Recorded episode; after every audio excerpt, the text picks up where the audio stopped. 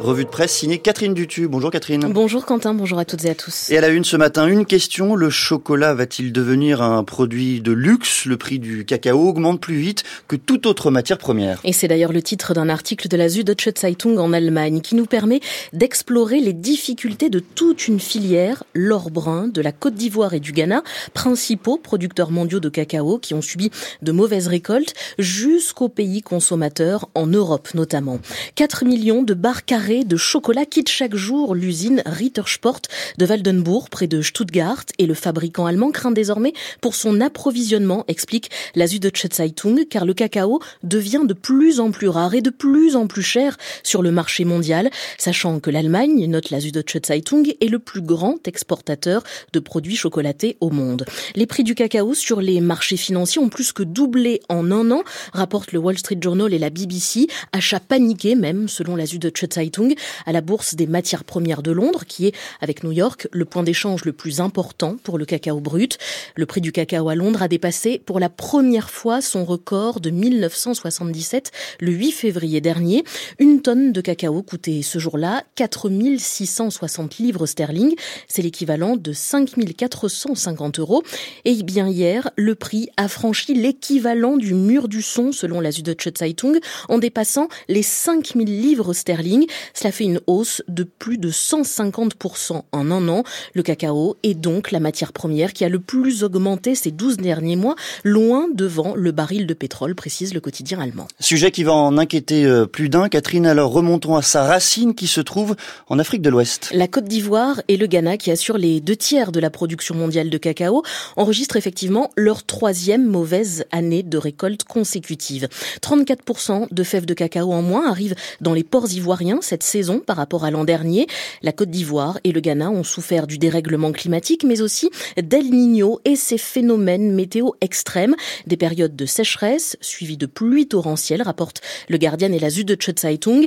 Les cacaoyers qui n'aiment pas les conditions climatiques extrêmes, justement, sont tombés malades. Des terres cultivées ont été perdues et les consommateurs en paient déjà le prix en Europe, indique le Guardian et la BBC.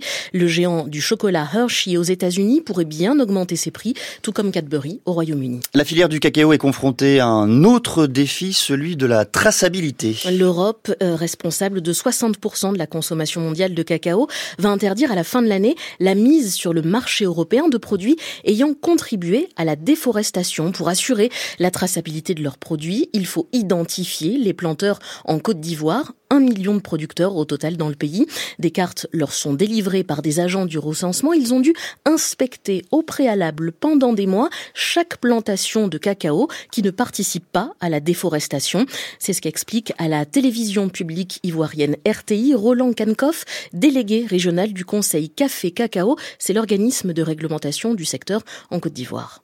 Les agents de recensement sont même partis effectivement au champ avec témoins pour attester que cette plantation effectivement appartient à la personne. Et avec les GPS, on a fait le tour de chaque plantation et c'est le GPS qui a déterminé la cartographie du champ. Le prix du cacao doit aussi être mis sur la table avec des producteurs mieux rémunérés. C'est ce que demande le président du syndicat national agricole pour le progrès en Côte d'Ivoire, cité par le journal en ligne ivoirien L'Infodrome. Selon lui, le gouvernement a échoué dans sa politique vis-à-vis des producteurs de cacao et il devrait, ce même gouvernement, fixer au plus vite un nouveau prix d'achat du cacao vu la forte demande à l'échelle mondiale. Mais le journal L'Infodrome nous apprend que ce syndicaliste a été convoqué par les autorités ivoiriennes pour un motif encore inconnu. Et pour finir, Catherine, vous nous emmenez en Afghanistan où des dizaines de sites archéologiques ont été rasés. Plus de 37 précisément ont été détruits et pillés depuis le retour au pouvoir des talibans. C'est ce qu'affirment des chercheurs de l'université de Chicago. Ils ont analysé des images satellites, explique le quotidien britannique The Independent, ainsi que la BBC, cartes à l'appui, et ils prouvent que le pillage systématique dure depuis la première prise prise de pouvoir des talibans.